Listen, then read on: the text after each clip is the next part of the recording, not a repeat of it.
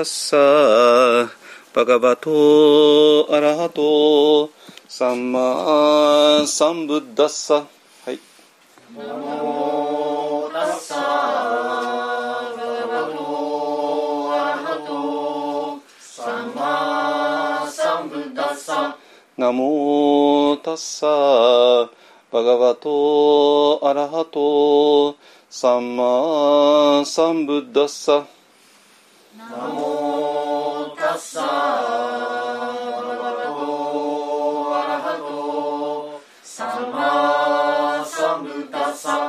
ナモタッサバガバトアラハトサンマサンブッダッサナモ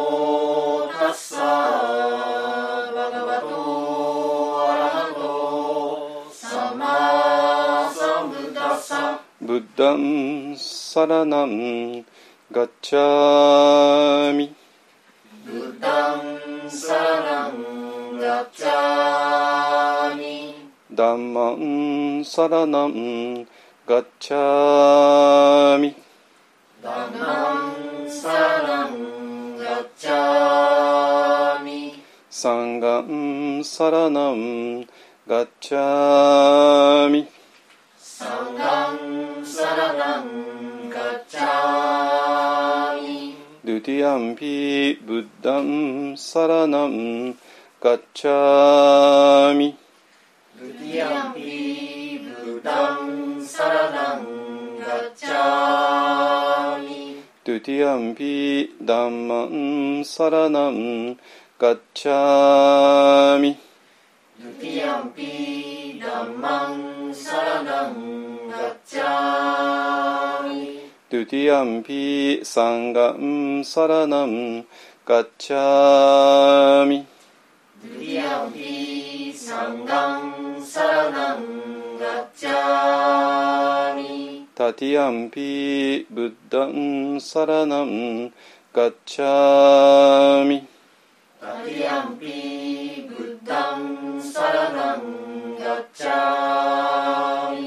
タティアンピダンマンサラナンガッチャミタディアンピダンマンサラナンガッチャミタティアンピサンガンサラナンガッチャミタディアンピサンガンサラナンガッチャミパナティパタベラマニシッカパダンサマディアミパナティパタベラマニシッカパダンサマディアミアディナダナベラマニシッカパダンサマディアミアギナダナベラマニシッカパダンサマディアミカメスミチャチャラベラマニシッカパダンサマーディアミ。カレスミチャチャベラマニシッカパダンサマディアミムサワダベラマニシッカパダン。サマディアミ。サ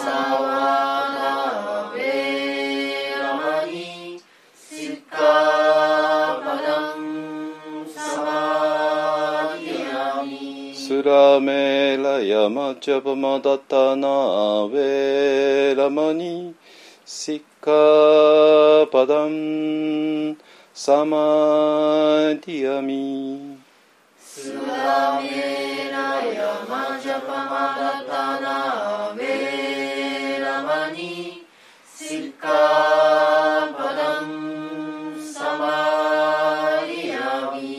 ドゥサドゥサドゥサルサルはいじゃあ般若心経を読みますよ。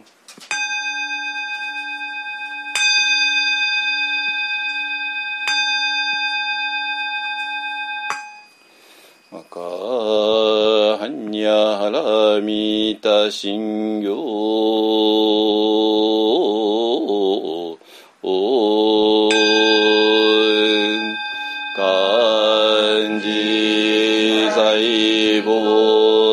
薩行事にゃはなみたじしょけんごくんどいさいくやくしゃりし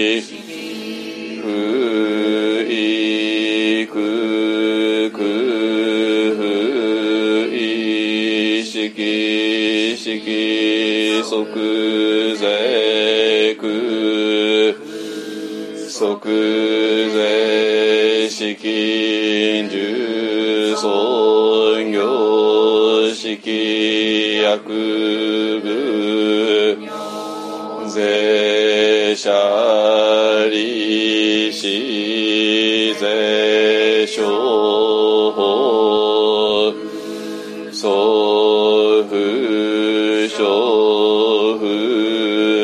uh,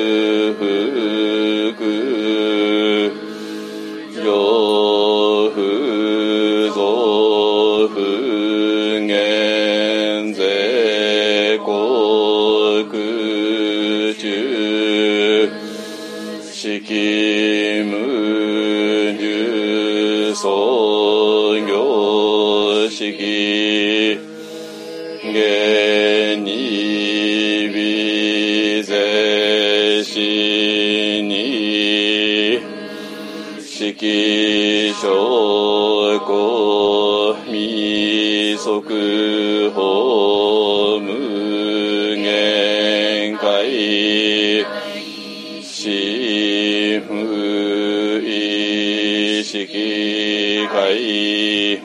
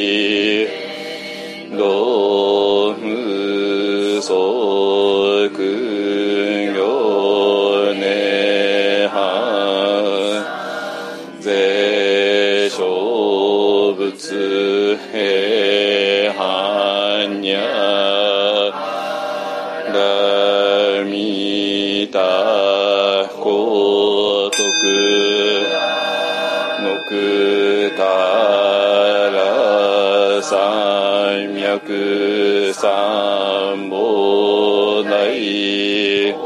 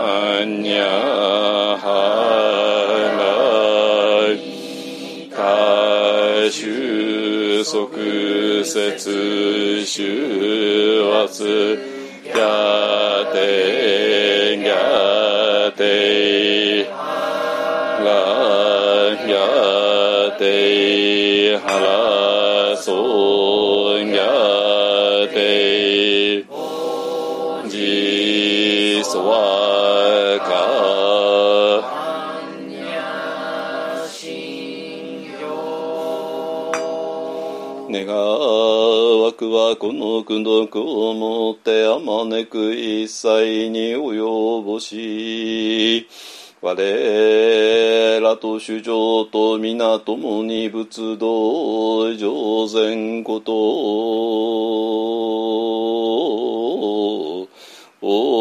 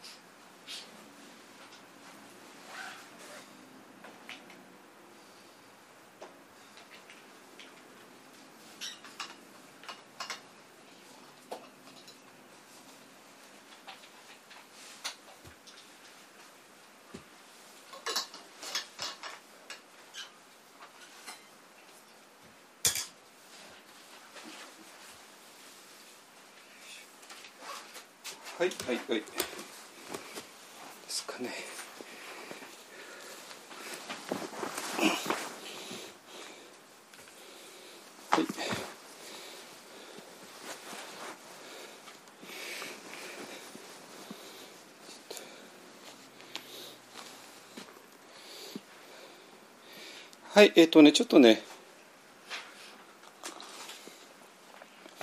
今の状況、えっ、と、ポッドキャストの人もね、気になってるでしょうから、えっ、と、言ってもまだね、ちょっと決定的なことは言えないんですけども、えっ、と、一応ね、あの、えっ、と、一方、あの、今までの通りの活動は、一応、今日までってことですね。あの、毎週末、一方案でやってっていうね、で、えっ、と、ああそうか木曜日にね今週の木曜日にまた朝日カルチャーセンターで、えーと、仏教に3.0入門講座やりますけれども、えーと、そこまでですね。でその後は私はもう福島飛んじゃうので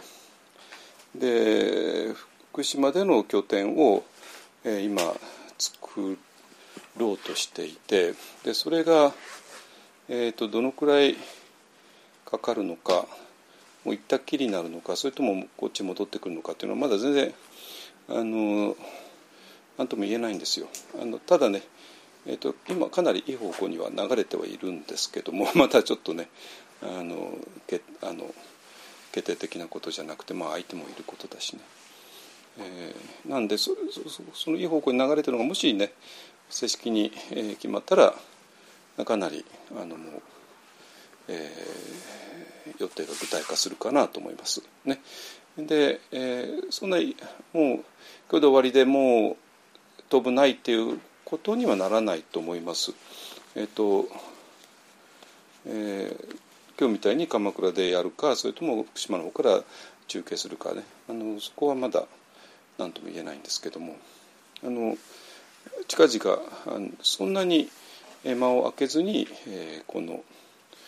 えー、ポッドキャストなりオンライン、えー、瞑想会なりあるいはリアルなね座禅会なりが復活であの、えー、再開できるかと思っています。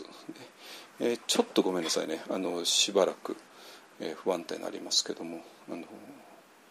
すね、えー、ただね今はっきりしてるのは、えーと、その朝カルのと、えー、それから6月のね、えー、第1週第1週末に、えーと、これ福島あの新しい場所じゃなくてゆるりさんっていうねこの10年間ずっとやってきた、えー、ところであの今まで通りの福島リトリートをやるかなやろうと思ってます。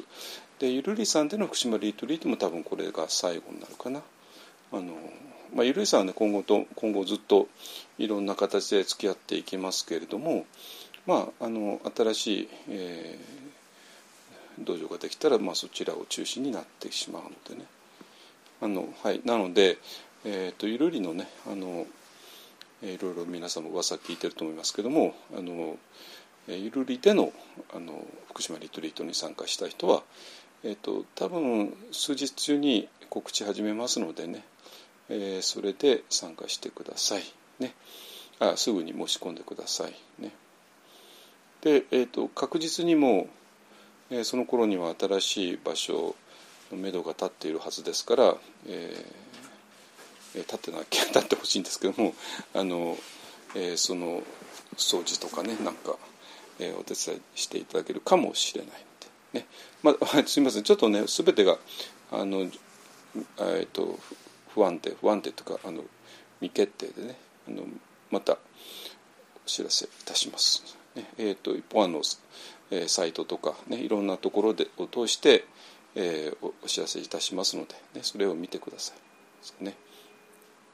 はい、えーと、それでねあのなんていうかなもういよいよ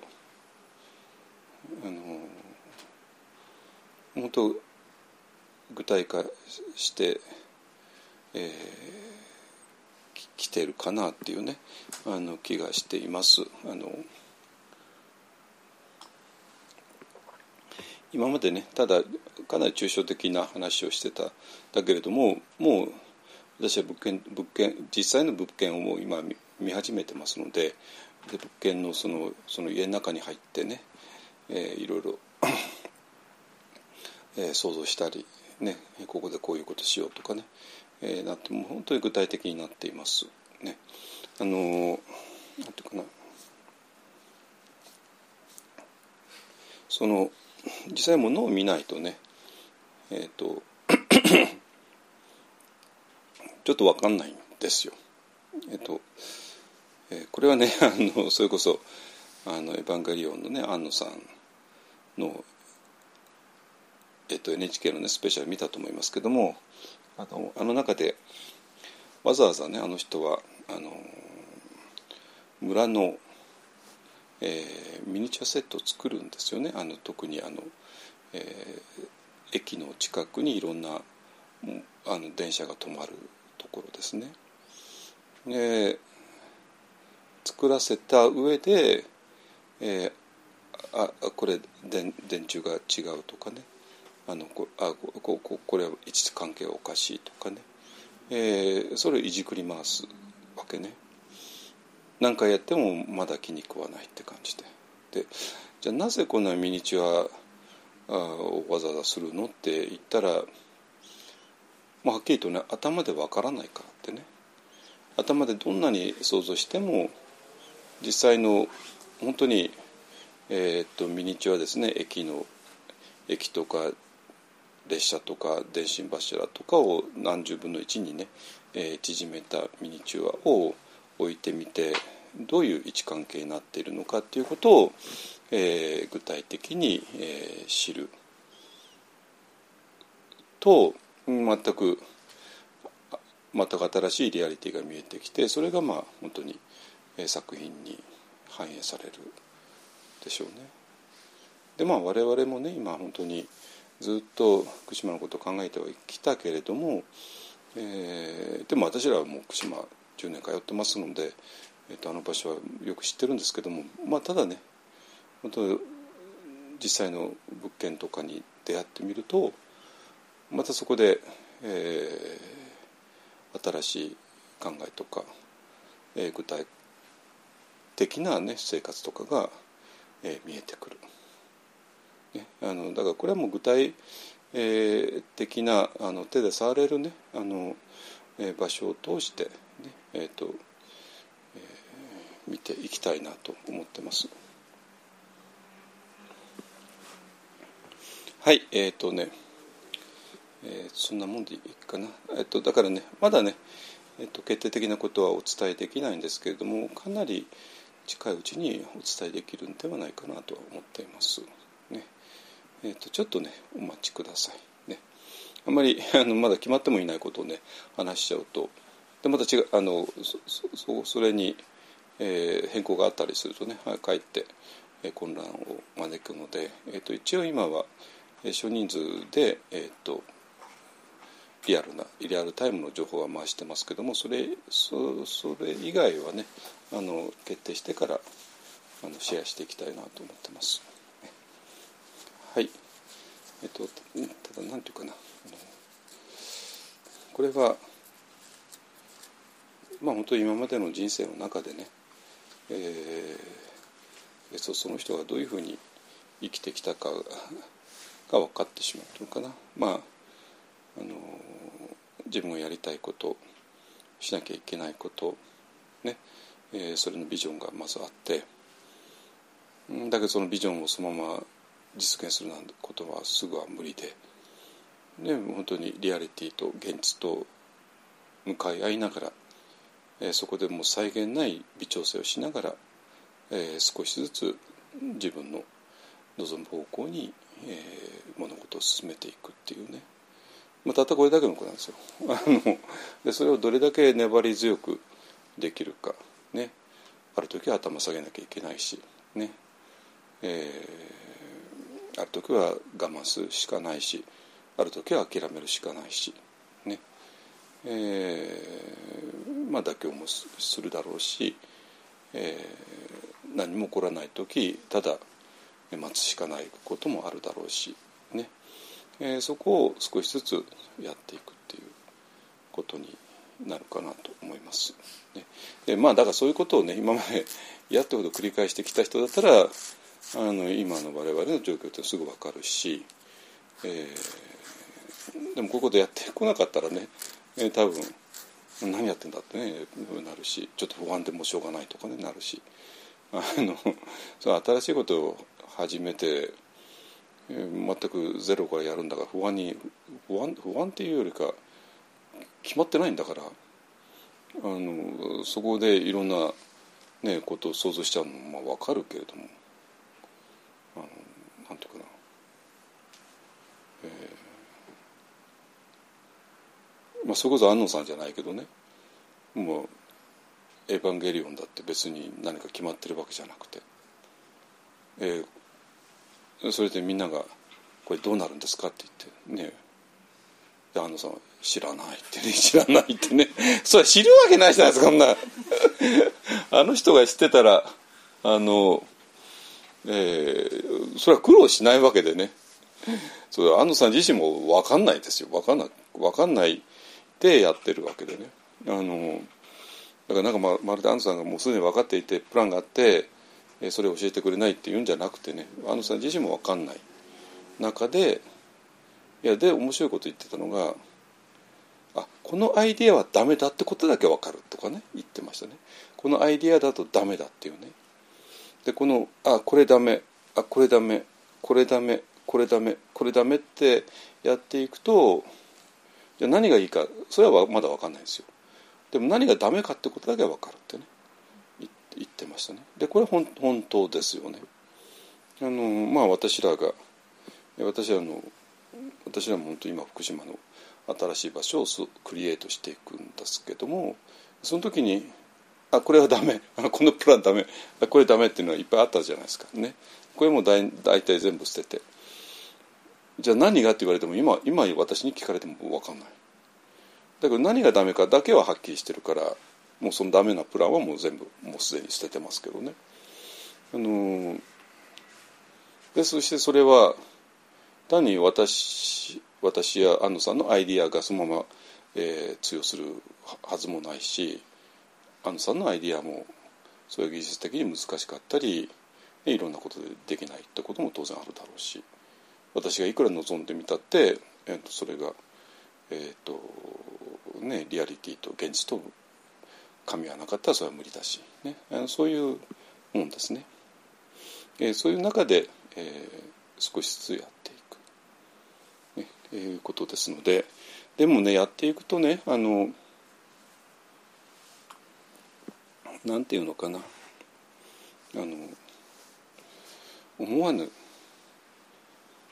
大きな幸運だとかね、えー、そういうものが本当にあるのかな。えーとまあ、私らとしてはこういうことを望んでこういう準備はするけれどもそこから先はもう私らが直接手が届かない領域ですよね。私らができる範囲なんて本当知れてるわけで。でこのできる範囲のことを、まあ、丁寧に一生懸命やっていくと、えー、思わぬところから、えー、何かいいものがすごいものが立ち現れてくるっていうね、えーと、そういう、まあ、今回だけじゃなくて私もずっとそうだったんだけどもあのものがあってああそしたら今私がやってることは多分正しいことなんだろうなってね思います。あのえまあ、今日もちょっとお話ししますけど、えー、ミャンマーに行くことが正しかったと言えるのは本当に、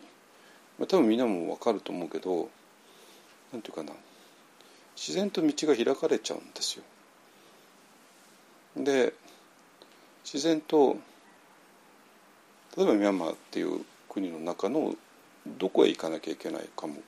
はっきりするんですよ。あのピンポイントではっきりするんですよ。だからねなんなんていうかな中にはね、え、ミャンマー行ってそれから場所を探して で延々といろんな場所を探していくうちになんか時間だけ経っていくっていう人も結構いるんだけどもそれなんかちょっと変なんですよ。本当はもう行かなきゃいけない場所って絶対決まってるはずなんですよ。でそれは分かるはずなんですよ絶対に。私いつもそうだったから。例えばあの禅私が座禅の中で、えー、まず座禅を日本のね禅をするとなったらもうピンポイントで安泰寺行ったんだけどもでそれ正しかったんですよ。で1980年代初頭で本当に意味ある場所ってあんたちしかなかったんですよ本当に。それはいろいろ客観的に見たってあんたちしかないでしょってね。1980年代初頭ですよ。今今は知らないけどね。今は知らないけど。だからななんていうのかな。ある時代のある場面においてやんなきゃいけないことってほぼ決まワンポイントで決まってるはずなんですよ。でなぜそれが分かんない見つからないのと本当不思議ですね。1980年代初頭で座禅する場所を探している人間だったら安泰寺見つけなきゃいけないはずですよ。本当に。そういうもんなんですよ。何でも。で21世紀の初めにミャンマーで瞑想する場所を探している人間だったらパオを見つけなきゃいけないはずなんですよ。今は知らないですよ。ななんていうかな。でそこら辺がちょっと私に分かんない。なんで見つからないのか。なんで探すだけで時間を取られちゃって結局探せずにあのせっかくミャンマーまで行ったのに何も学べずに終わっちゃう。せっかくなんか座禅禅の世界に来たのにきちんとした修行道場に出会えなくてどうしようもなくなっちゃうとかね。いうことが本当わかんない。ですね。だから何が言いたいかというと、えっと、私らがちゃんと志を立てて、えー、まず自分ができる範囲の範囲で、えー、私らは全てをコントロールなんかできるわけないんだから、できる範囲の中で全力を尽くしてやるとそれ以上の力がなんか働くそしてそれ以上の力が働いて私らをドンピシャリのところへ連れて行ってくれるようなものかな。でそそこにはやっぱりなんていうかなあの風を読まなきゃいけないしその指を舐めてでそれで風に向かってやってどこから風が吹いてくるかを知ってでその上ででどっちへ向かうべきかも判断して、ね、えー、いうようなことで、えー、ですね。でここら辺の判断が鈍い鈍っちゃうともう本当にわけわかんないところへ行ってしまう。ね、はいでそれでね、えーと、今日はねあの、えーさっきね、あ、もうしばらくしたらまたすぐあの再開するよっては言ったんですけど、まあ、ちょっとね、えっと、次の再開がいつか分かんないので一応今日でまとめちゃいますね。えー、で特にあの、えー、この間、えっと、御嶽接心でね、えっと、非常にいいあの感じで、えー、接心やったのででえっととこの間の、えーと、法話はね、えーと、中日にやったんですけども、えー、その後ねまだ3日間ぐらい2日半かあってでその2日半の精神というのは必ず5日間ぐらいだと後半がすごいことになるんですよ当たり前ですよね。あの初日はまあお互いに初めての人もいたり慣れていなかったりしてまあまあどうせスロースタートになるんだけどもまあ2日目3日目4日目ってやっていると朝が晩まで一緒にやってねでそうすると4日目、えー、ぐらいになると一気にみんなの問題点が問題点として煮詰まってきて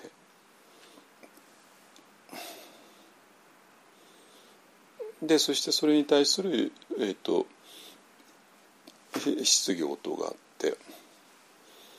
え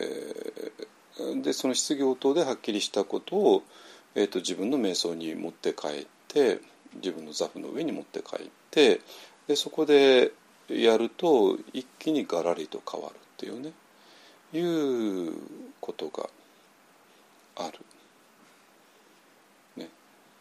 だから精神なんかねあのまあ分かるんだけどもえーとまあ、全日程参加できないっていうね、まあ、その事情分かるんだけどもやっぱり精神では全日程参加っていうのが一応前提なんですよ。でなぜかっていうと全日程参加してくれてようやくある、えー、うまく機能するっていうね形になっていて実際にそうでしたね今回もね。あの4日目5日目に一気にあの大きな展開があった人が多かったですね。でね何かはあのちょっと都合で一日早く帰るところだったのがうまくいって一日伸ばすことで、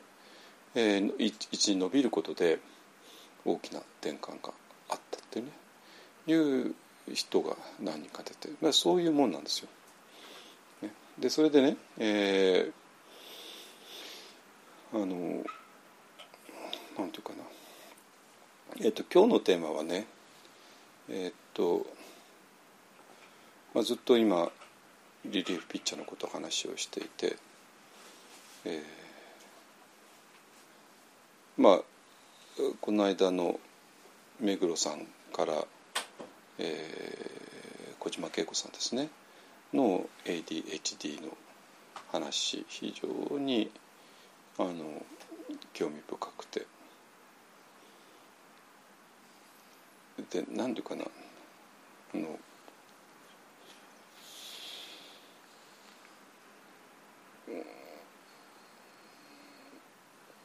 でその時にね先発ピッチャー、えー、リリーフピッチャー、ねえー、の話が出て。で一方案の特徴として一方案のワンダーメソッドの特徴として、えー、微細な感覚っていうことが非常に、えー、他のメソッドとは違う、えーね、ものとしてあって。でそれが、えー、どういうことなのかっていうことですね。でそれでねあのようやく分かったんだけどもあのなんていうかな瞑想にはやっぱり印が出るんですよ印が。これはちょっと日本のね禅の人たちがあんまり好きじゃない考え方なんだけどもだけどごめんなさいやっぱり印があるわけね。で、えーとまあ、その一番有名な印っていうのが、えーまあ、ニミッタっていうもので、えー、まあ人間が瞑想状態ですね、まあ、いわゆるのジャーナですね。ディアーナ、えー、に入っていく時にあるニミッタっていうものが現れる。ってことは逆に言うとニミッタが現れないってことはまだ全然ジャーナに入ってないよねっていう話なのね。つまり人間の心がある一定の、えー、瞑想状態ジャーナ状態になってくるとその時に必ず、えー、それを客観的にあの、えー、示すある、状態が出てくる印が出てくる、ね。えー、それをまあニミッタっていうんですけどもあの漢字を当てると前奏ですね。前あの禅っていうのはもうジャンナのことで、えー、僧っていうのはまああのそれのなんていうかな、えー、印っていうか指し示すものですね。僧っていうのは相談の僧ですよ、ね。えー、ですね。でこれはねちょっともうこれこれもこれちょっと否定しようがなくて、えー、ただなんていうか、まあ、ここ一般ではねわざわざと「にみった」とか名前言わないっていうのは あのこれを言い過ぎるね弊害っていうのを私もあのパワーで散々見てきたんであんまり言いたくないんですよ。でそうなんだけどみんなの皆さんの報告聞いてたらねもう完全に「にみた」出てますね。本当にね。あのただえー、ですねでねえっ、ー、とまあニミッタはもう完全に、まあ、特にパオメソッドのもう一番の特徴なんですけれども、えっと、私が今ここで言ってるのはいいですか、えー、このパームセオっていうようなニミッタのもう一つ前の段階でやっぱある印が現れる。じゃあどういう時にどういう印が現れるかっていう話なのね。えーと、これね私多分今まで一度も言ったことないはずなんですよ。えー、なんだけども今言っちゃいますけど、えー、でこうこう言うとかなり全部はっきりしちゃうと思いますよ。ちょっとっていうかはっきりしすぎてちょっと ちょっと怖いかなと思うんだけども、えー、どういうことかというとね。はい。ピッチャー交代先発ピッチャーが投げていて、えー、投げている限りどうしようもないよね。で先発ピッチャーがマウンドを降りて、えー、リリーピッチャーがマウンドに上がった。時にある印が現れます。でその印は何かっていうと微細な感覚なんですよ。これで終わり。これで終わり。だから簡単でしょ？微細な感覚が現れてないってことは、えーと、まだリリーフピッチャーがにピッチャー交代を行われていないってことなのね。ででそれは同時です。えー、なんていうかなまあそこで大きな主体の交換交代があるので主体の交代した時に微細な感覚が現れるし微細な感覚が現れたってことはもうすでに主体が交代してるっていうことなんですよ。ってことはどういうことかっていうと先発ピッチャーは絶対に微細な感覚を経験することはできないってことなのね。できないんですよ。本当に。原理上できないんですよ。だからあの先発ピッチャーにできることはもうたった一つしかなくてマウンド降りることっていうね マウンド降りることしかないわけ。だけどこんな屈辱ないじゃないですか先発ピッチャーって。先発ピッチャー俺はエースなんだぜ。俺はチームのエースだぜってね。それそのプライドだけで生きてきたわけじゃないですか。先発ピッチャーっていうのね。でこのプライドのたためだったらばもう肩が壊れるまで投げることはいとわないわけですよ。ねもう死んだって投げ投げるわけですよ先発ピッチャーが。ね、それが先発ピッチャーのプライドだしそれが先発ピッチャーができることと思ってるわけね。でそうなんだけどもこの先発ピッチャーが投げている限りは分かるよどれだけ頑張って投げてるかね。どれだけ視力を尽くして投げてるかね。分かるよ。分かるんだけどごめんなさい。すみません。あなたが投げてる限りは微細な感覚現れないんですよっていうね。そういうことなんですよ。だからなんていうかな。ここでこれで綺麗に整理つくでしょ。瞑想一生懸命やってる人いますよね。ね死に物狂いでやってる人いますよね。いやいるんですよ。いや私は現場に40年いる人間だから あのあの日本のの中でもいたしミャンマーにもいたしあと西洋とかねアメリカとかにもいたし、ね、で、えー、でいたんだけどもやっぱ結果が出出ない。何かおかしい、ね、なんだけどもそれも全部きれいに整理つくでしょ。先発ピッチャーがプライドをかけて先発ピッチャーはもう何球投げたって全然構わないし、えー、もう視力を尽くして投げるっていうね、えー、っていうことなんですよ。ね。それだったらいくらでも先発ピッチャーはやるわけですよ。本当に。あのね。でそうなんだけども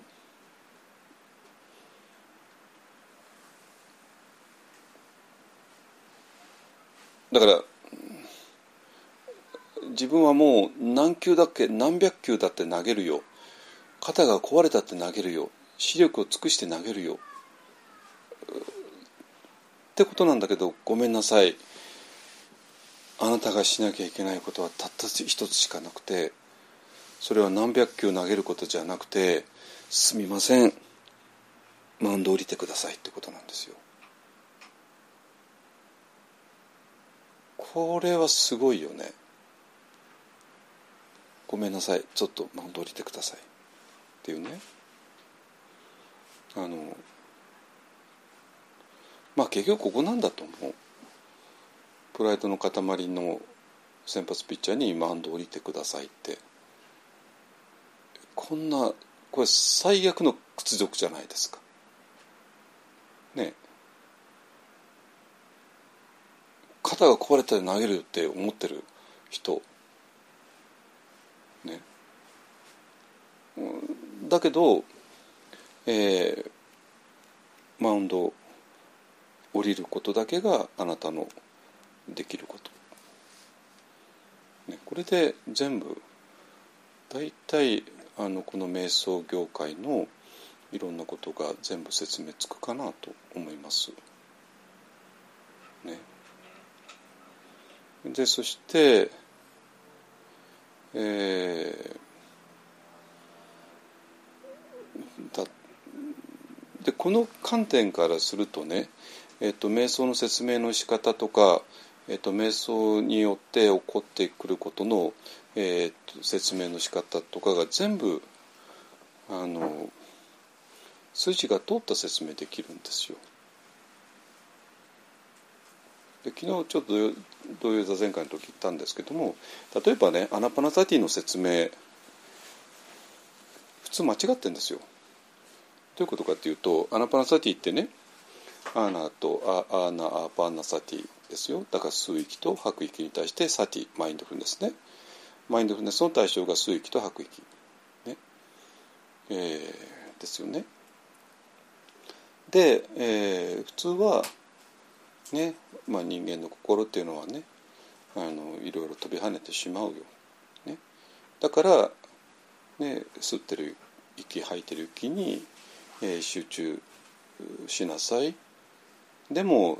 集中しているうちにどっか行ってしまうでしょ？じゃあ行ってしまったらまた戻してきなさい。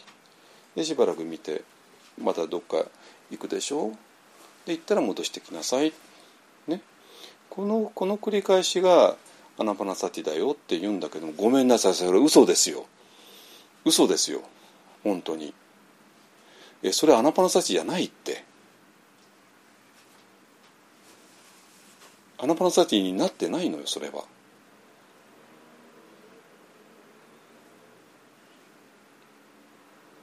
それ先発ピッチャーだもの。先発ピッチャーのアナパナサティだから。ごめんなさい。あの先発ピッチャーはとにかく瞑想できないんだからあのえー、先発ピッチャーがアナパナサティをしようとしたらまあそうなっちゃうよね。っていう話なんだけどもまだ先発ピッチャーのマウンドにいるからだからこれ瞑想でもアナパナサティでもなくて。じゃあアナパナサティ何かって言ったらばもう動かないんですよ。吸う息と吐く息から。じっとずっと見ていられるんですよ。ずっと見ていられるなかったらそれアナパナサティとは言えないのね。本当に。もうこれ言うべきだと思う私は。そろそろ。本当にでもあの一方案のあの精神の人も経験してますよそれそれそのレベルは。ね。だからアナパナサティの今までの説明は実は先発ピッチャーがアナパナサティをやろうとした時のの状態をただ描写しているだけだったわけ。でそれを続けていけば見られるようになるよって嘘嘘じゃないです。だって実際なってないじゃないですか。だからそれはもうアナパナサチではないとはっきり言った上でアナパナサチっていうのはずっと吸う息と吐く息と見ていられる状態。外れないです。外れないです。外れたらそれは先発ピッチャーだから瞑想じゃない。ってことなの。これでもすっきりするはずよ。本当に。ね。で、えー、あのでねえっとなんていうかな。えっとまあ昨日ね、えー、最近ちょっとパオ行ってたっていうような男の子が来てえっとまあちょっとまあ最近ちょっと来てなかったんだけど、まあ、また来て。あのちょっとパオの話に、ね、なって、えー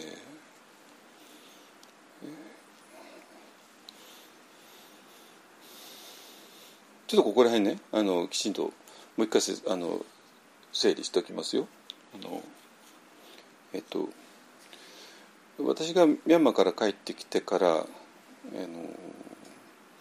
強調してたのはもう青空としての私でこれはもうリリーフピッチャーの子ですよ青空としての私。ねえー、それが瞑想の主体でなきゃいけないってことをずっと言ってきた。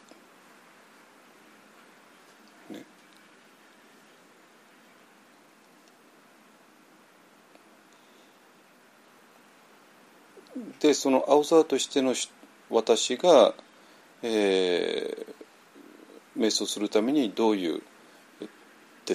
続きが必要なのかということでワンダーメソッドっていうのも作ってきた。ね、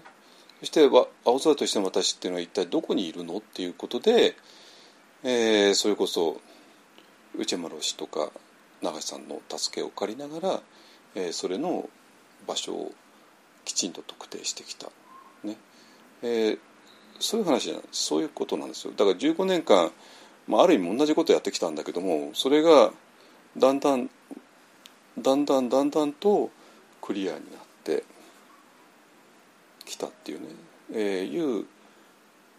ことですね。ねで、えーと、ここ数週間ねずっとあの、えー、小島恵子さんの話を ADHD ですね。Attention Deficit Hyperactivity Disorder attention が deficit 欠落することによって hyperactivity もう心が止まらない状態、えー、思いがぐるぐるぐるぐる出てくる状態、えー、そういう disorder ね。まあそういう苦しみですね。オーダーがないんだから。秩序がないんだから、えー、でそういう彼女が、えー、薬を飲むことによって、えー、その hyperactive を抑えた時にシーンとなっちゃって、えー、みんなこんなシーンとした世界を生きているのってね私は知らなかったっていう、えー、そういう話ですね。でした。そして彼女のすごいところは、まあ、そういう hyperactive な、えー、心の状態を非常に正確に描写していてでそしてあのまあ、まあただ単にガチャガチャごちゃガチャあの心がぶっちゃぶっちゃけてるって話じゃなくて収拾がつかなくなってるって話じゃなくてえもっとよく観察していくと心のこのすごい働きのその中心にあるのは何って言ったら反応だって言ってるわけね。これすごいでしょつまり心はもういろいろ活動するんだけどもこれが全部どういう活動かっていうと反応の活動っていうね話なんですよ。あの人仏教絶対絶対勉強してないと思いますよ絶対仏教勉強してないとか反応しない練習もしたことないと思いますけどねあのだからそういう、まあ、仏教にもうすでにあの答えあるんだけどもその答えから言ってるわけじゃなくて非常にあの素朴に自分の心の状態 hyperactive な心を描写してるんですよ。そしてその彼女が使ったもう一番重要な言葉反応なんですよ。そういう心はもう全部心なっちゃって全部反応しちゃってるよねっていうね。そういう反応ですね。でそれがもう収集がつかなさ加減なんですよ。彼女のね。そしてでだからこの反応から全てが、えー、始まって。そしてもうちょっと仏教にはもうその答えが出ちゃってるからもう仏教の答えを使っちゃうと、えー、そういう反応することによって、えー、いろんな苦しみを作っちゃってるよね。そしてその反応にはまあ大きく分けて2つあっていいものに対する渇望と悪いものに対する嫌悪と。そして、えー、それは単なるえーと、単に心が反応するじゃなくてその反応に基づいて当然活あの行動してしまうから活動してしまうからえー、いいものに対して渇望を抱いたらそれを追いかけていく。悪いものに対して嫌悪を抱いたらそこから逃げていくっていうね。あのだからあの内ままあ、ずっと言ってますように内丸氏の第四図っていうのは、えーと、単なる反応じゃなくて反応プラス行動活動なんですよあれは、だからよりリアルなんですよ。あの心が単に反応してるだけじゃなくてその反応した心に基づいて活動してるっていうね、えー、その姿を生き生きと描いたのが第四図なわけね。いいじゃないですか。ね、でそしてえっ、ー、と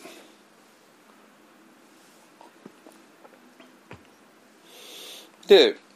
だからだからそれが、えーと、苦しみをつく作ってるから、えー、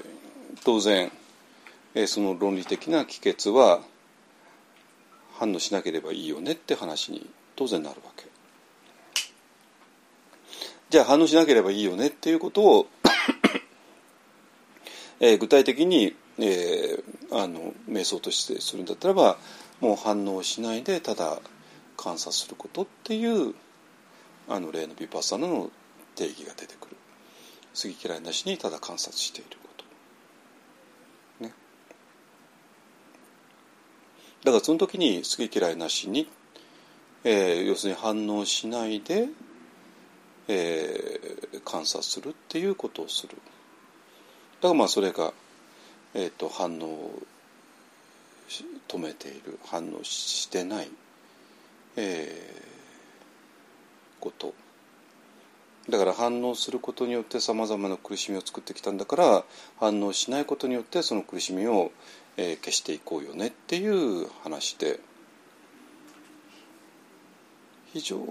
に筋が通ってるんですよ。筋が通ってる。だからこれだけ多くの人あそうだよねってねこれでやっと私の苦しみの原因が分かったよねあそしたらこうしたら私は苦しみから逃れられるよねってみんなみんな大興奮したわけですよ。よしじゃあそしたらもう反応しないで好き嫌いなしに渇望と嫌悪なしに、えー、観察するっていうことをすることで反応しない反応することによって起こってきた全てのあのこのカルマの連鎖を止めるっていうね。いうことにまあみんな夢中になったわけ。これ夢中なの分かるよね。だって筋通ってんだもの。で筋通ってるでしょ？ね？だけど私が言ってるえっ、とえー、あの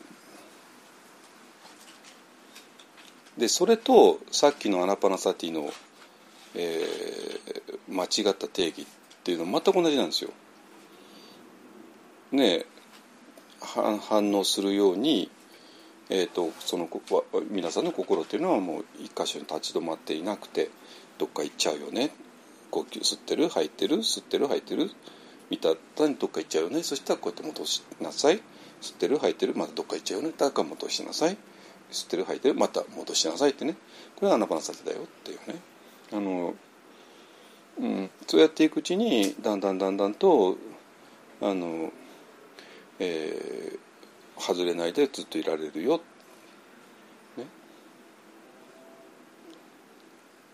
とか。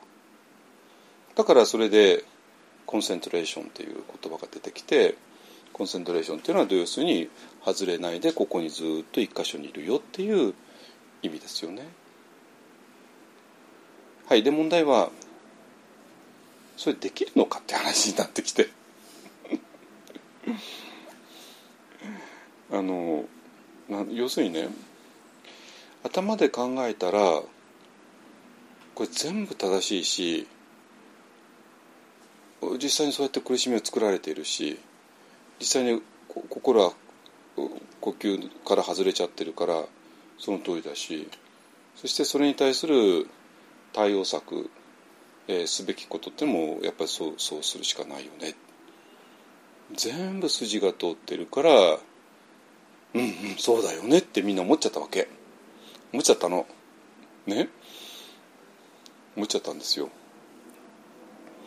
だけどもこの完璧な論理とある箇所からちょっと崩れ始めるのね。崩れるのね。崩れるのね。どこで崩れるかっていうとリアリティでリアリティバイツっていうね英語のリアリティが噛みつくんですよ。噛みつくの。皆さんのリアリティが噛みつくわけ。どういうふうに噛みつくかという単純な話でできないっていうことね。できないっていうね。できないっていうこと。でだからこのできないっていうところにヒントがあったんですよ。ヒントがあったわけ。だけども結局ここにヒントが出ているんだけどもこのヒントを読み取れなかったわってことなの。読み取れなかったの。解釈できなかったんですよ。でどう解釈するかっていうと非常につまらない解釈したわけね。やっぱり内藤さんがねもうダメだからねあの怠けてたからとかねまあだから結局反応ほらほら反応してるじゃないのってね。ほら心外れたないでダメだね君はねっていうふうにやっちゃったんですよ。ね。でそれでああ俺はダメだなってね。すぐ心外れちゃうなすぐ反応しちゃうなってね。ああダメな人間だ。ああダメだダメだってね。でもまたやろうかってね。まだヴィッパサの始めて3年だからね、うん、3年なのにまだ反応してしまう。まだ心が外れてしまうっていうね。で自分を責めたんですよ。自分を責めて自分を責めてじゃあどこにあの、えー、希望を見出したかっていうともちろん未来ですよね。未来ね。まだたった3年しかやってないじゃないですかね。そしたらね10年やればどうにかなるんじゃないかってね。まあだってどう考えたって未来あの希望はそこにしかないじゃないですか。ね。だって今やってることどう考えたって正しいことだし。そしてその正しいことをできない自分はダメな人間なんだしねだからそうするとあとはこのダメな人間でもっと頑張るっていうことともっとたくさん時間をかけて頑張るっていうこと以外に解決のしようが見えないってことなんですよ。ですよね。当然ここまで全部論理的じゃないですか。だけどもこの実はできないっていうところに全く違う意味があったってことなんですよ。全く違う意味があってこの全く違う意味を理解するためには全く違う世界観が必要だったわけね。でこの全く違う世界観がない以上をあなたが今持ってる世界観でやったらあなたの救いはもう未来にしかないっていう話で。でそのそういう未来はいつか来るかって来ないんです。ごめんなさい。これすごくないですか？でもまだね3年やってダメでまあたとえ10年やったとするじゃないですか、ね、10年でもダメだったわけね。でもまだまだ20年やればいいっていうね。まだ逃げがあるし20年やってダメだと30年やればいいってね。なんかもっともそうじゃないですか。私たったまだ20年しかやってないからね。たったの20年よ。だからそしたらもしかしたら30年やればどうにかなるってなんとなくそうだよねと思思っちゃうしですよね。だからこう永遠と騙され続けるわけこうやってよくなんかなんか DV 旦那とかなんか浮気なんとかの話じゃないですかね。あのね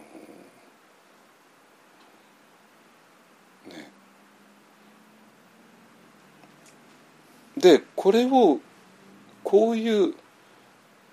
ここにほとんどの人はまっちゃってますよね。完全はまっちゃってるでしょ？ではまるのは分かるんですよ。だって論理的にそうそうはまるようにできてるんだから。どどどこを探したら完璧な論理だしね。だけどもそこでリアリティバイツで、えー、と今、まあ、できないっていうリアリティバイツだったんだけどもせっかくリアリティがバイツしてるのに、えー、とそれをまた本当のリアリティにぶつかることなく未来に逃げちゃったって話なんですよ。だから未来にしか逃げ場がないから。でこれでもうほぼ全部私捕まえたと思いますよ。皆さんあれを。ね。はい。えっ、ー、とこれ全部打ち破りましょう。ね。でどういうことかっていうとねこの話のどこがおかしいかっていうとえっ、ー、ともう簡単で瞑想する主体を一つしかとして設定してないってことなんですよ。ね、で瞑想する主体を一つしか設定してなくてこの瞑想する主体はこれ反応するだけででここ、えーえー、っと一箇所にとどまっていかない。ね、でその反応する一箇所にとどまらない、えー、それを何とか変えようっていうことを努力をしてきてでそれができないよねだから時間をかけてやるしかないよねっていうところでみんなもう捕まっちゃったんですよ。じゃあこの考え方のどこがおかしいのって言ったらすいませんえっ、ー、とこれはこの主体は瞑想絶対できない。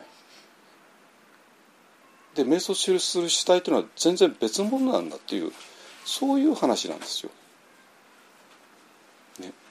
でこれが、えっと、この一方案で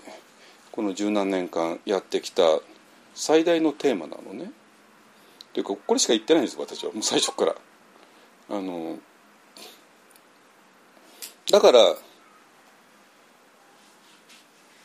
うんとなんていうかな私が言ってること嫌になんかもう腹立し腹立たしく聞こえるかあるいは何言ってるか分かんないかあのあるいはちょっとスケアリーかねちょっと怖いかだと思います。だって今自分が頑張っているのはある前提のもとで頑張ってるんだけどもその前提そのものをひっくり返しちゃうからね。ね。でもさあなたが頑張ってるの分かるんだけどでどうにもなってないじゃないのってね。どうにもなってないんだったらばあなたが前提だと思ってることそのまま間違ってんじゃないのってちょっと考えてみない、ね、でそしてその上でちょっとちょっとだけでもいいから一本案が提示しているこの前提を受け入れてこれを前提にちょっとやってみたらってねいうことを言いたいわけなんですよ。ね、でそれでねあの昨日もちょっとここパパッと終えちゃいますけども、えっと、昨日もあのパオパオにしばらくいたっていうね男の子が来てあのまあ一方案に来るっていうことはすでに私の言ってることをもちろん理解してでしかもパオにいた人だから、えーと、私が今のような考えになってるのは全部パオでの経験に基づいてるっていうのも分かった上でね来てて。でもざっと言いますね。あの要するにね、えー、要するにえっ、と主体には2つがある。先発ピッチャーとリリーピッチャー。と考えざるを得ないっていうことなんですよ。で普通はこういう考え方しなくて一つしかないわけなんですよ。でも私のいろんな経験から言うとこれ2つを立てた方がはるかに物事を説明できるしはるかに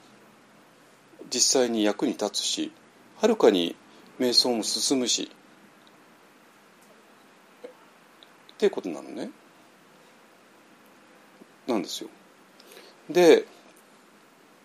一見テキストには、えーと書いてないかもしれないけども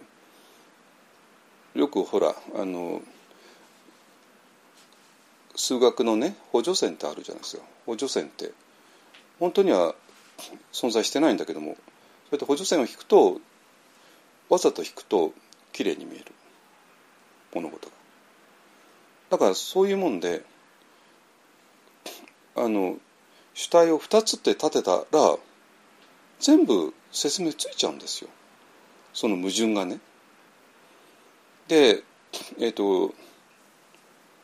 まあこれこれもずっと言ってきたことだけどもでなぜ私は主体を2つ立てざるを得なくなっちゃったかっていうとあの午前3時問題ですね午前3時問題。要するに午前3時に、えー、夢も見ないほど熟睡している。ね、えー、その後午前6時になって目が覚めてああ自分はあ昨晩は夢も見ないで熟睡していたなって、えー、気づくのはまあ当たり前ですよね。どこにも矛盾ないわけ。で普通はニバーナっていうものをそういうふうに説明するんですよ。ねえー、ニバーナっていうのは要するに、えー、心の生とルパがなくなった状態なのね。だから、まあ、夢を見ないような熟睡状態。だから、えーと、ナーマっていうのが、えーと、精神的なものねでそれが物事を認識するんだからだから認識するものがない状態なんだからそれは夢を見ない、えー、熟睡と同じで、えーと、その時午前3時ではそれを意識することはできなくてもう一回認識作用が戻ってきた午前6時に振り返って認識することはできるよねって話ですね。で普通そういうふうにニッバーナというものを説明するんですよ。ですか？だけどパースウェイでは全然違っててえー、パーゼで何て認識言うかというと午前6時ではなくて午前3時で認識しろって言ってるわけあの人は。いや私が言われたから言われたからね 私言われた人間だから。ね、午前3時の状態で午前3時に、えー、そういう認識する作用がなくなったよねっていうことを見ろっていうわけ。これは明らかに矛盾してますよね。えー、矛盾してるというのは今までの世界観の中で矛盾しちゃうわけ。今までの認識する主体っていうのは一つしかないとしたらその認識する主体がなくなっちゃったんだからもう当然それを認識することができないわけ。ね、だからそれが認識作用が戻った午前6時に過去を振り返って、えー、認識することはできるけれども午前3時のど真ん中で認識するこはできないっていうねそういう話なわけ。でところがパセドは、えー、それを認識するように要求する要求した。これでどういうことかって、まあ、昨日も話してたんだけども簡単な話でそれは制度自身がそういう経験をしてるからなんですよ制度自身がね。要するに、えーと、とこのニバーナ状態に入って、えー、それをきちんと認識した。あの人。認識できちゃった。だから自分の、えーと、弟子にもそれを要求するっていうね。だけの話で。なんだけどこれとんでもない話で。とんでもない話で。でそれなぜかというと、えー、それは今までの世界観の中ではこれ矛盾するわけね。だけどももう一つの主体を立てちゃえば全然矛盾しなくなっちゃうわけ。ですよね。これもね。今までの A っていう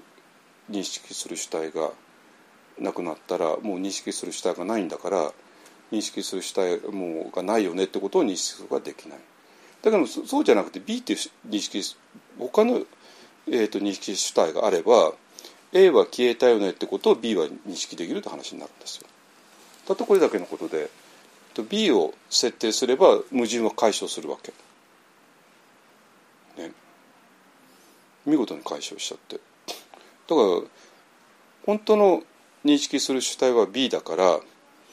A が消えたことも認識できるよねって話になるわけ。なのね。ってことは今まで存在すらしなかった B っていうものが存在するって話になってきちゃってこれはもう全部ひっくり返しちゃうってことなんですよ。ひっくり返しちゃうってこと。なのね。でそうなんだけども実はじゃあこの B っていうのは最後になって立ち現れたのかっていうと実はそうじゃないんですよ。そうじゃないの。呼吸を見るっていうことね。呼吸を見る段階では吸ってること吐いてることまだちゃんとありますよ。ありますよ。でも吸ってること吐いてることを見ているのは A っていう認識主体ではなくて B の方だったんですよ。で A が呼吸を見てる限りあのアナパナサチのつまらない説明ね。呼吸を見たら、まあ、どっか行っちゃうよね。どっか行ったら戻し戻してきなさい。また見たらどっか行っちゃうね。戻ってきたら戻していきなさい。というあの、まあ、どこの本にも書いてあるあのつまらないアナパナサチの説明。に当然なるじゃないですか。ね、だって A っていう認識をしたらそういう一箇所に落ち着かないものなんだから。だけどもアナパナサティを本当にやった人なら分かるはず。アナパナサティはそんなもんじゃなくて本当にアナパナサティ入ったらもう心は動かない。ずっと吸ってること吐いてること見ている。どうして？A がおとなしくなったの？じゃないよね。A ではない。B が呼吸を見てるからなんですよ。だから A から B への主体の変換がそこで行われてるからなんですよ。そういうことなの。でそれはもう私はもう最初の頃から感じていてあのいわゆるのジャーナっていう状態に入った時にあこれちょっとなんか別の次元に入ったなっていうことは感じていて普通ジャーナっていうとねコンセントレーションが深まったっていう言い方するんだけどもそうじゃないんですよ。えっていう動いてしまう主体反応してしまう主体が反応しなくなり動かなくなってって話ではなくて A ではなくて B が現れたって話なんですよ。だから A に対して B は別だからだから別の部屋に入ったっていう感じたっていうことなのね。でこれはえっ、ー、と実際に瞑想してちょっとでも深いとこへ入ったことのある人だったら絶対に直感的にこっちの方が正しいって分かるはず。あの昨日来た子も言ってたし。皆さんがちょっとでも瞑想深い状態に入ったことがある人だったらば今私が言ってることの方が正しいって絶対分かるはずです。何かスイッチが変わったよねってことがあるはず。つまり皆さんがナパナサティしてて、えーと、心が外れてたのがだんだん外れなくなって一箇所にとどまりましたって話ではなくてそんなことは起こらないです。皆さんの心は A という人はいつまでたっても外れっぱなしです。いつまでたっても外れっぱなし、えー、このいつまでたっても外れっぱなしがだんだん外れなくなるって話じゃなくてどっかでスイッチが変わって A ではない B が現れてそしたら B はもう外れないです。外れない。そのなんか違う主体が現れたってことはアナパナサティを本当に深くやった人は分かってるはずよ。あなたはもうすでに分かってるはずよ。絶対に外れてたあの心がだんだん外れなくなったっていうふうじゃないはず。よく自分の瞑想体験を吟味してください。あの瞑想の本に書いてあるようなことではなくてそうじゃなくてもっとリアルに自分の瞑想体験を吟味したらそこでは主体の転換が起こっていることは分かるはずよ。直感的に。でその方があなたの瞑想体験を素直に表現解説できるはず。なのよ。本当に。なのね。でそれでえっと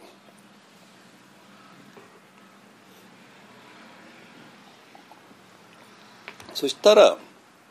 全部、えー、数値が通る。つまり私がミャンマーから持って帰った大問題は結局瞑想する主体がもう一つあるよねっていう主体、えー、ことだったんですよ。あのそれを初期の頃は青空としての私っていう、えー、表非常に素朴な表現をしてたっていうね。だけど雲としての私じゃなくて青空としての私っていうねね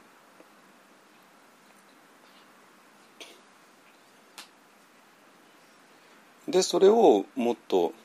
えー、詰めていったら、えーと、内山老師の大仏とつながったり永井さんの、えーと、山格好の私とつながったり、ねえーと、そこから世界が開かれている場所と場所としてつながったりとかね。あのなっていて。まあえっとここら辺はねまだまだ全然あの整理ついていないんだけどもこの、えー、っともう一つの青さとしての私がえっ、といるよねっていうことはもう最初からテーマでした。ね、それで、えーとまあ、これもこの十何年間ずっと話してきたけども、まあえー、最近になってもうよりクリアに話せるようになったんだけどもあの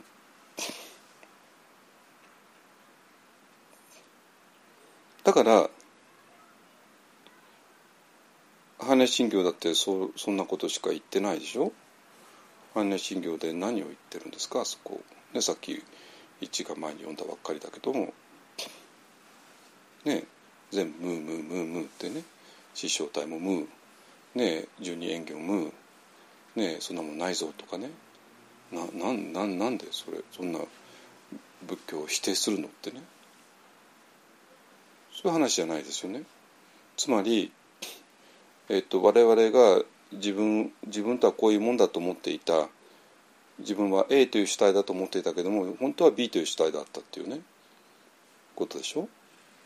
で B という主体だということは分かった時に A っていう主体っていう前提のもとで行われていた全ての考えっていうかな、えー、師匠体もそうだし十二縁起もそうだしえー、そういうことが全部もう意味なくなっちゃうよね。だ十二縁起で無名から始まって、ね、あの老子で終わる。そしてなんとか無名を減らしていけば老子がなくなるよねって一生懸命頑張っていた、えー、ことが無無名って言ってね、まあ、そういうこと自体がもうないよって話ですね。なぜあなたは A という主体じゃなくて B という主体だから。ね。あなたが A という主体である限りどう考えたって空中滅動っていうね師匠体。でもうこの世界苦しみだよね。でもなんとか乗り越えられるよね。っていうのも全部 A っていう主体の話で。実はあなたが B っていう主体であるんだったらばえー、この死生体そのものがもう成り立たないよね。っていう話ですね。無空中滅動で、ね。だからそこでとんでもない大転換。だって自分とは何かが変わっちゃうんだからこんこんなすごい大転換ないじゃないですか。ね、自分とは何かっていう主体が変わっちゃう。だからこの午前3時夢を見ないで熟睡している状態を認識できちゃうよねとした時から大乗仏教始まっちゃったんですよ。つまり今までの自分だったら夢も見ないで熟睡していることを認識することはできない。今までの人間観においてはね。だけどそれを認識できちゃうということはあなたの本質は今までの A という主体ではなくて B という主体だよねって言っちゃってるもんだから。そしたら全ての前提が大転換じゃないですか。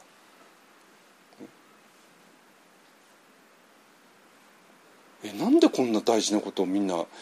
あの目をそらすのってね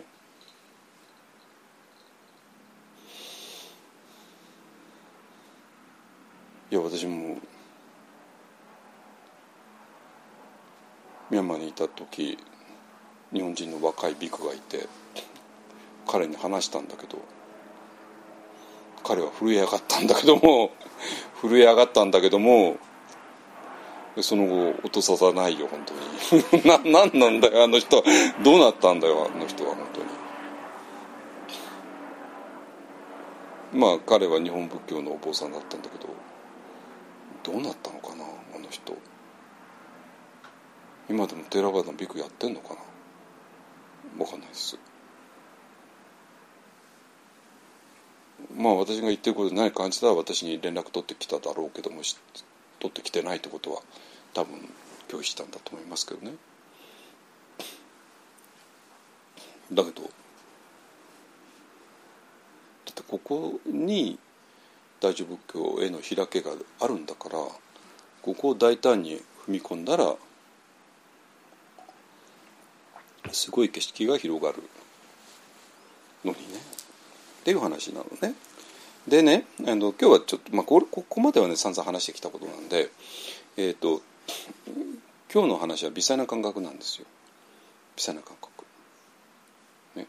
でこの微細な感覚の定義もうちょっと私もごめんなさいちょっと曖昧にしてきた部分があってうんと今日ちょっと踏み込みます踏み込む。えーとさっきね「にみった」っていうことを言って人間の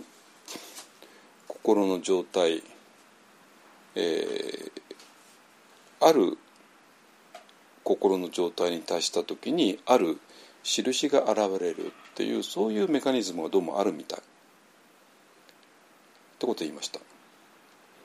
そしてその典型的なものが人間があのジャーナ状態になった時ね。あの人間がジャーナ状態になった時に、えー、ななった時っていうかなる前になる直前ですね。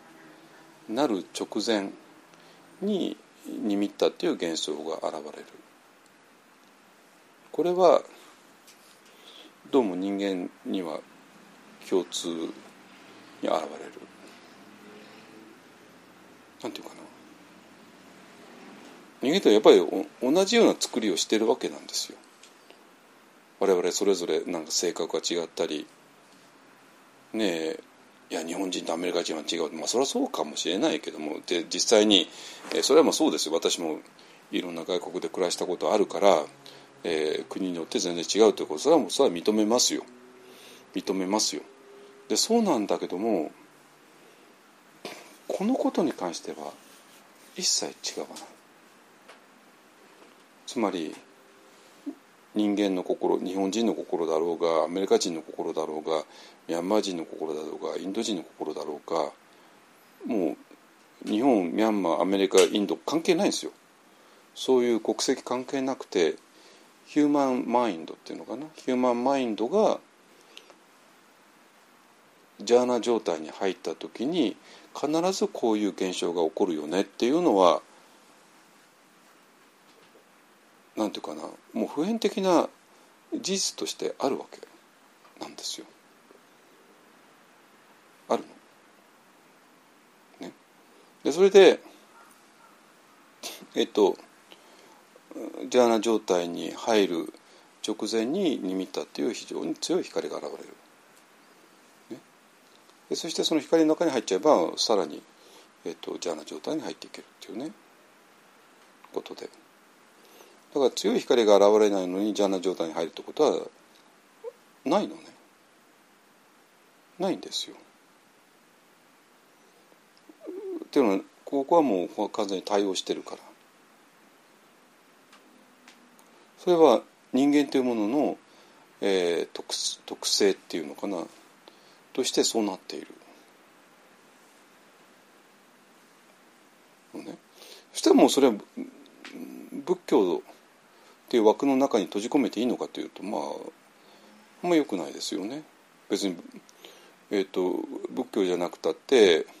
人間っていうヒューマンマインドが、えー、そういうある心の状態になった時にそこにはそういう光が現れるっていう現象がただヒューマンマインドにもあるってだけで別にブディストだからどうこうって話ではないと思いますただブディストの場合はブディストラディションの場合は、えー、そこをめぐって恐ろしく精緻なあのトレーニングをしてきたので,、えー、でそれに従って瞑想している人には、えー、より多く現れるから。ね。あのブディストトラディションの中に、えー、そういう経験をした人が大量に現れるっていうのはまあ、まあ、当たり前ですよねだってそのトレーニングの伝統があってそれを実際トレーニングするからですよねだけども必ずしもヒューマンマインドであったからブディズムっていうものに、えー、の先輩特許であるわけがない。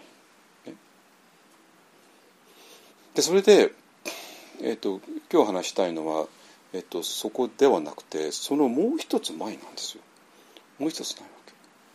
あのそれはね、えーと、そもそもジャーナ状態っていうのは、えー、とメソが深く入る状態っていうのはもう主体が B に変わってなきゃいけない。主体が B とこれはリリーピッチャーね青空としての私ね第五図の私ね山格好の私ねまあいくらでもあるね もうボキャブラいっぱいあるんだけどね今今となってはね。最初の頃は青空としての私だ。しかなかったけど。とかリリーピッチャーとかね、まあ、そういう。だから今今私らが知っている普通の主体ではないもの。ねひと一言で言うと。そそれに変わっていない限り、えーと、人間っていうのは深いところへはいけないんですよ、えー、瞑想状態によって。深い瞑想状態に入れないということ。だから瞑想状態に入る、えー、前提としてもうすでに主体が B に変わってなきゃいけない。リリフピッチャーに変わってなきゃいけない。ということなの。だからそれはもうあくまでリリーフピッチャーに変わった後にこうやってだんだんだんだん深く入っていくよねっていうことなのね。なんだけどもこの私が今問題にしてるのはえっ、ー、とこの A から B へいつ変わるのよ？どう変わるのよ？変わったらどうやって分かるのよ？ってそういう話じゃないですか。その最初の一歩なんですよ。でニミッターっていうのは最初から数えて3本目ぐらいなんですよ。3本目ぐらいなのね。最初の一歩じゃないんですよ。だからその最初の一歩を踏み出さないとこの 3, 番3本目ぐらいには来ないわけね。なんですよ。ね、いきなり3本目いきなり飛ぶわけいかないでしょ。だから一番大事なのはこの A から B への最初の一歩。ここなの。大事なのは。で最初の一歩さえ踏み出せれば一歩だったら2歩3歩4歩っていけるわけ。ね、だけどギューで3本はいかないじゃないですか。ね、だからまずは最初の一歩を大事にしようっていうか最初の一歩を踏み出さない限り拉致が開かないから、えーと、そこだけに集中してきた。だからこの十何年間鎌倉の一本案で、えー、毎週毎週こんな話をしてみんなと瞑想してで月に1回朝から晩までの精神やってでああでもないこうでもないああでもないこうでもああでもないこうでもないってやってきたのは何か何をやろうとしてたのかっていうと確実にこの最初の一歩を踏み出してほしくて、えー、その最初の一歩の工夫だったわけね。でワンダーメソッドはえー、っと今はもう完成しつつあるんだけどもえーと、最初はもうこんなもんじゃなくて最初はもうアナパナサチしかなくてねでアナパナサチいや A という主体じゃなくて B という主体が見るあのあの国旗を見るんだよなんて言ったらそんな通用するわけないんですよね 本当に。それは無理で。無理だったわけ。あじゃあ無理だな。どうしたらいいの？やっぱそれは慈悲でしょっていうね。えっ、と慈悲が B という主体と関わるっていうのはもう分かってたから。じゃあ慈悲の瞑想をすれば自然と B っていう主体に変わるから。それからアナパナサジやればいいんじゃないの？って思ってね、でアナパナサティだけだったところに慈悲の瞑想を入れたんですよ。そして慈悲の瞑想も、えー、慈悲の主体ってことを徹底的に問題にしてきた、ね。えーと、主体が変わらない限り慈悲の瞑想の言葉が全部ヒポクリティカルで偽善的で嘘くさくて何の実感もなくて、えー、それこそ本当に前奏たちがの批判の批判通りなんですよ、ね、偽善だとか。そうですよね。でやってる本人たちもなんか嘘くさいって感じだからそれ やってる本人たちも嘘くさくて他からも嘘くさいって批判されてもう散々な目に遭ってるわけね慈悲の瞑想ってね。それはそうですよ。主体が変わってないんだから。だから慈悲の瞑想するだけではえっとこういうことね。慈悲の瞑想っていうのは B という主体しかできないんだけども、えっと、慈悲の瞑想することによって B という主体に変えることはできないんですよ。難しい。変わる人も時々いるけども。ねだからアナパナサティダメでしょ？慈悲慈悲でもダメでしょ？で最後にたどり着いたのがどうも私らは主体 A が B っていう主体に変わった時にある現象が起こる。それが微細な感覚なんですよ。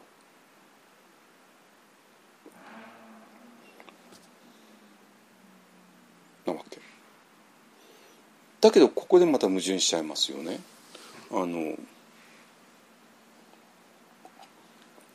矛盾しちゃってで実際にここでまあ多くの人が混乱してるからだからまあ今日はねこの混乱を整理するために今ずっと話してるわけね。えっ、と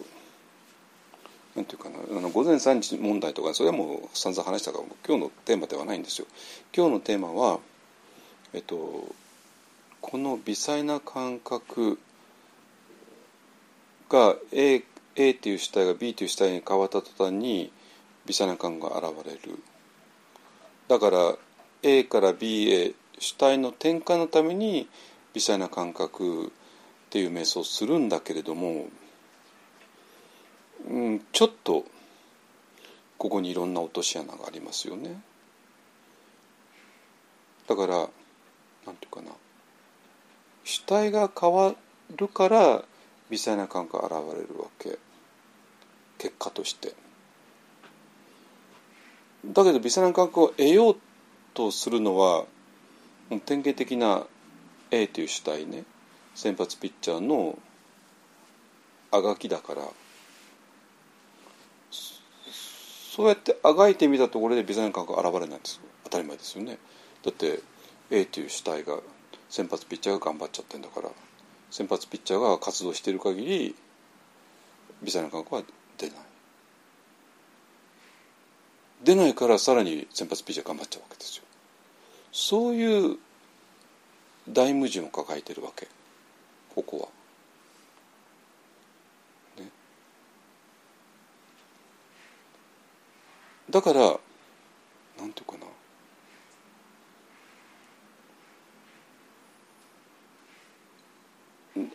だからだから余計にあがいてうんと頑張って微細な感覚を捕まえようとする。捕まえると逃げるに決まってるじゃないですかね。逃げるに決まってるでしょ。よし捕まえるぞって言ったらもう逃げるわけね。どうしようもないんですよ。本当に。だからここで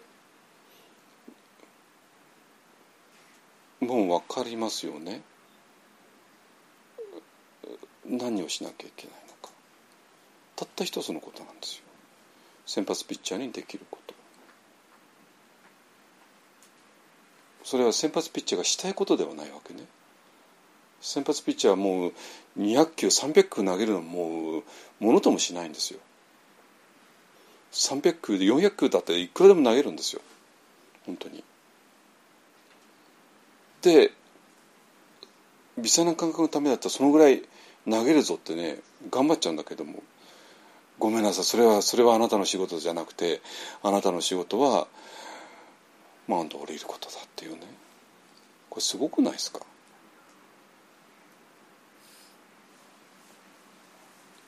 こんな屈辱ないよね。だってチームを優勝させるために自分はもう自分の肩なんか壊れたっていいんだよ。もう何何でもとにかく今日の試合に勝って優勝させたいんだよってねもう自分の肩なんか何だってか構わないね甲子園で優勝さえすればもうそれで一生野球できなくたっていいよなんてみんな言うじゃないですかね高校生の純粋なエースたちはね。ね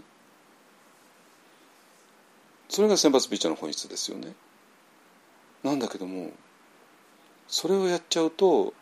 ビザネ学校は逃げていく。な先発ピッチャーとビザネ学校っていうのは両立不可能だから一緒には出てくれないんですよ。じゃあ何ができるの？非常に単純な非常にシンプルなことで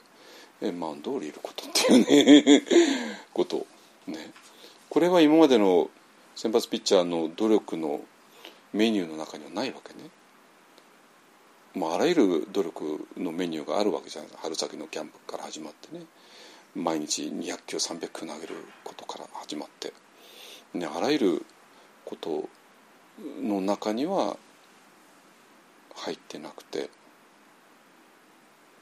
で唯一このメニューに入ってないことが何かって言ったらマウンドを降りることですね。だから分かるよマウンドを降りるっていう発想はないっていうのは分かるよそれは。ね先発ピッチャーの特徴として肩が折れても肩が壊れてもいいから何百球でも投げるぞっていうそういう気持ちも分かるよ。なんだけどもごめんなさいそうじゃないのよ。マウンド降りること。ででこれが面白いことでその、えーとまあ、それぞれの人のね人生の中でいろんなことが起こってで自然な形でもうマウンド降りちゃう人もいる。ね、マウンド降りた途端にリリーピッチャーがいきなり現れてびっくりしたとかねいう人ねいましたよね。とか。もう人生のそれぞれの、えー、文脈の中で強制的にマウンドから降ろされちゃしまう。いろんな理由で愛するものを失っちゃった。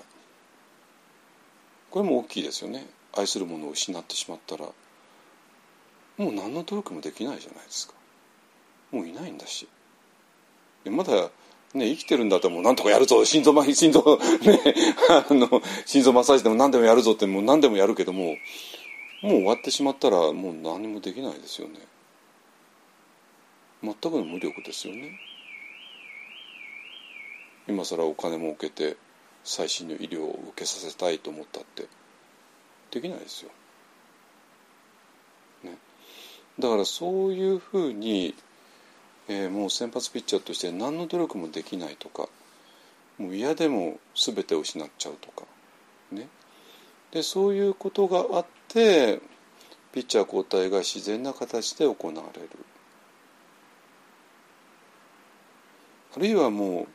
先発ピッチャーのまあ仏教のね本筋から言ったら、まあ、仏教の本筋はまあ先発ピッチャーというのはもうどうしようもない、えー、定めだよね。それこそこの間衣装さんと対談の時衣装さんが引用してたけどもパリ、ね、経典の中で、ね、人間というのはもう生まれたら年取っていく定めであり病気になる定めでありそして死んでいく定めである、ねまあ、そういう定めである。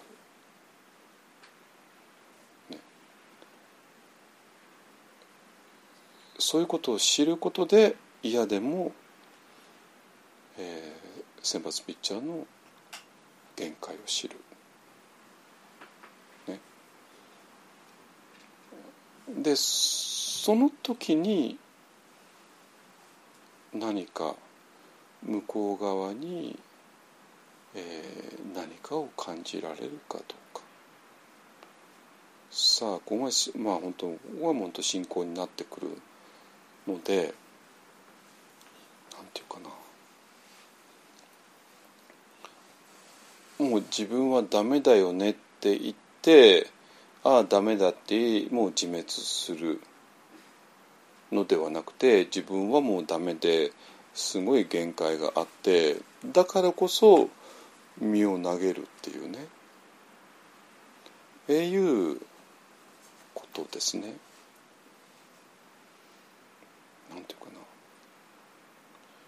この辺りのニュアンスっていうのがなかなか伝わらない。でその身を投げた向こう側を信じてなかったら身を投げることは当然できないしね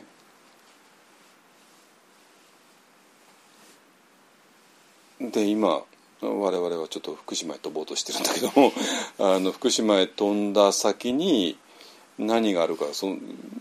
どうすんですか？もうよく聞かない。知らないですよ。私たち知らない知らないよ。ってもうお前無責任ならもう無責任ですそんなものは。だって知らないんだもんそんなもの。どうなだけども飛べば大丈夫だってことも多分もうみんな分かってるはずです、ね、飛んだ先に何があるか。そしたらみんなで飛んでみんなでそこで、えー、毎日、ね、毎日がリトリートな生活が始まったらすごいことが起こる。当たり前じゃないですか。だってねこの間の御嶽の最終日すごかったでしょ？だけど問題はあれで終わっちゃったからね。終わっちゃってね終わっちゃった。あれが終わらなかったらもっとすごいのが続くってことなのよ。わかる？あのあれが接心が終わらないで、えー、で翌日も続く、まあ、翌日ぐらいちょっと休むけどもね。あのラビスパ稲あの裏磐梯行ってちょっと休んでから。で次のからねあのまたやる、ね、えそそしたらもうずっとあの続いていて。そしたらすごいことになる。B という主体がもう本当に精神の5日間だけじゃなくてずっと続くようになっていくそしたらどれほどすごいことになるか。でそういうものに対して身を投げていく。ですね。だから何て言うかな。えっ、ー、とそれをもう本当にリアルな、えーと、人生の中でやってきたや身を投げることでさらにそういう場所に行けた人は、えーと、身を投げるってことを少しも恐れないんですよ。恐れないし身を投げない限り前前へ進めないなっていうことも分かるはず。で私もねもうこれずっと最近言ってるけども、まあ、今のこのあの鎌倉の一方案の在り方はほぼでやり尽くし全部やり尽くしたと思ってます。ね、だからもうあとは、えー、もう一歩進めてね精神5日間本当に充実するんだけどもでで終わるんじゃなくてそれがさらに続いていく。ね、えー、ことをちょっと今本当に望んで。で幸いなことにね私が望むだけじゃなくて、えー、もみんなもねもっとえー、続けていきたいという、ね、人が今本当にたくさん現れてじゃあそしたらもうみんなで、え、そういう場所を裏番で作ろうっていう、ね、話に今なってます。ね、なので、えーと、そういう、えーと、身を投げることで我々は美という主体として生きていける。でそのためにはやっぱり場所とか、ね、座禅会とか接心とかあるいは裏番台一方案みたいな修行道場とか、ね、が必要になってくる必要になってくると同時に、まあ、それを大事にしていくっていうねいうことですね。でその時に初めて微細な感覚が、えー、体を満たします。でそしてこの間ねあの非常に面白い人がいてあの自分は微細な感覚を感じるんだけども、えっと、慈悲がピンとこないっていうね人がいてででその人のあの慈悲の瞑想の様子を聞いたらもう典型的に A っていう主体が慈悲の言葉を言っている。だから何もピンとこない腑に落ちない。なんでって言ったらやっぱりその人は、えーと、微細な感覚と慈悲を分けていたわけね。分けていてこれ別物だから、まあ、微細な感覚はもう感じられるからもうこれでいいやってね。いいやとしてそれで慈悲のメスを移って。やったらやっぱり A という主体が慈悲の瞑想の言葉を言ってたから嘘くさく感じた。なんでそこを分けないでで次の朝ねあのまあ微細な感感じるんだけどもそこで満足しないで、えー、それにブーストをかけてもっと強烈にあの微細な感覚を体に満たしてそれから慈悲の瞑想へ切り替えないで、えー、その状態で慈悲の瞑想をした、ね、体が、えー、に微細な感が満ちている状態で。でそしたら初めて生まれて初めて、えーと、慈悲のこと当然慈悲の瞑想は同じことを当然やってるんだけども私好きな人、ね、ニュートラルな人っていうふうにいつもの順番でやるんだけどもいつも順番でやった途端に、えー、今までと全く違うリアルなものを感じた。っていうことなのね。リアルなものを感じた。ね、あこれが慈悲のメスなのか。そしてさらにね、えー、その人はでそのままアナパナサティをやってった。でそしてえーと、何て言ったかというとその人は呼吸が見えるっていうのはこういうことなのかってね。初めて分かった。呼吸が見えるっていうのはこういうこと。だから B という主体に変わってるから呼吸っていうのはもう呼吸がどっか行くんじゃなくてずっと呼吸が見え続けている状態。あこれがアナパナサジなのかってね。今までのあれ全然アナパナサジでもなければ何でもないぞってね。ことが分かった。だから微細な感覚が体を満たして、えー、その状態で慈悲の瞑想をすると全てがリアルで。そしてその状態で呼吸を見たら呼吸はいつまでも見ていられる。心がどっかへ飛ぶってことはもうない。今までのアナパナサティの説明はあれはさアナパナ説明ではなかったってことが分かる。っていうことなんね。だからそういうそういうこと全部が微細な感覚、えー、それが、えー、B という主体への転換の証拠だから。そしてその上に慈悲とかマインドフルネスと、えー、積み上げていくっていうことですね。はいだから、えー、先発ピッチャーがどこをどう頑張ったってピサナカ君には届かない。先発ピッチャーができることはもうたった一つでマウンドを降りること。非常にシンプルだけども先発ピッチャーにとって一番したくないこと難しいこと。先発ピッチャーは肩が壊れたって300球でも400球でも500球でも投げるけれどもそんなことは先発ピッチャーには難しいことではなくて先発ピッチャーに一番難しいことはマウンドを降りること。ですか？いいですか？でマウンドを降りたら全く違う景色が広がります。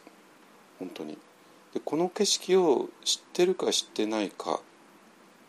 はすぐ分かる。悪いけどもすぐ分かるんですよ。本当に。えー、知らない人っていうのはああ相変わらずあの中を生きてるのねっても分かるし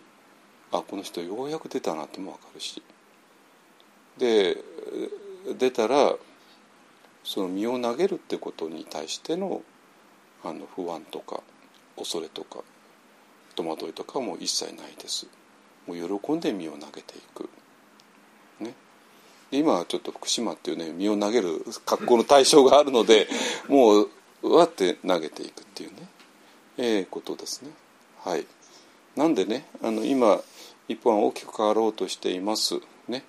えー、なんで、えーと、身を投げる対象がね今生まれつつあるので、まあ、今はねちょっと十数人でちょっとロケハンしたり回してますけども、えー、そのうちね、えー、皆さんに本当に加わってもらいたいと思って加わってもらわないとちょっと発展していかないんでね。あのねお持ちくださいね。はいえーと、今日はね微細な感覚の意味をもう一回、えー、説明しました。それが、えーと、ピッチャー交代の最初の印です。明確な印、ね。えー、そのぐらい日本では重視してます、ね、はいじゃあえっ、ー、とじゃあ今後はねこの後どうなるかまた連絡しますので、えーと、一方のサイトとかね、えー Facebook とかねご覧ください。シグセイガンです。